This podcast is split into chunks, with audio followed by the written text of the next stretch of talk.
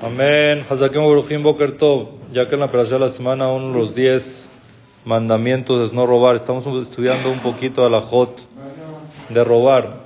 Uno dice, no, yo nunca robo. ¿Cómo cree? Es eh, algo lejano a mí, pero sin querer podemos caer en las alajot derivadas también del lotignov. Una persona que entra a una tienda de comida. Y en la tienda de comida venden botanas, venden cosas y el verdad el dueño deja probar para que pruebes y compres.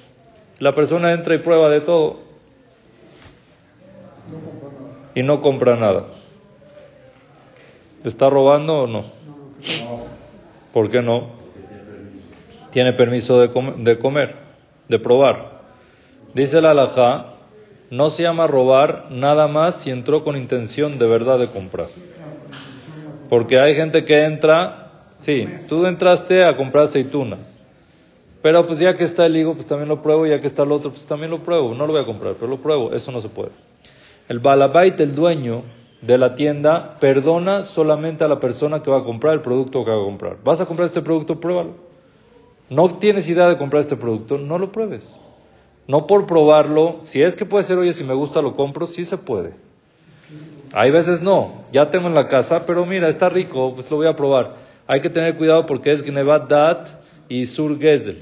Aunque es poquito, aunque uno puede decir no es Shabe Prutá, pero acuérdense de que eso fue lo que derramó el vaso en el Mabul. Kimalearetz jamás mi peneem, robaban menos de Shabe Prutá, no había forma de reclamar y no debían pagarlo, pero igual se llamaba robo. Número dos, hay gente que obliga a que le regateen el precio. Quiere decir, de que obliga al vendedor a vendérselo más barato.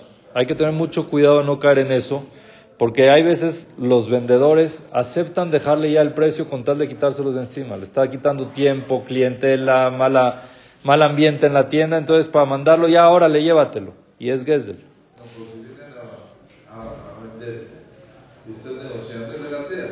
Una vez sí.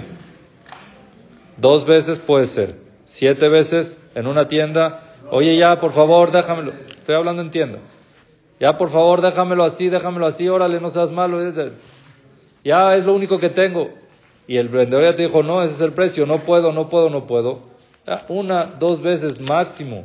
No hay que, cuando son tiendas pequeñas tampoco, eso es lo que ellos, y hay veces son empleados que ni tienen la facultad de darte un, un, este, un descuento. Entonces hay que estar conscientes de todo eso y tener mucho cuidado de no caer en Gesell por obligarlo a darte el descuento. un tipo de obligación que no te lo dio de corazón de verdad el descuento, hay que tener cuidado con eso para no caer en Gesel. Baruch Adonai Leolam. Amén.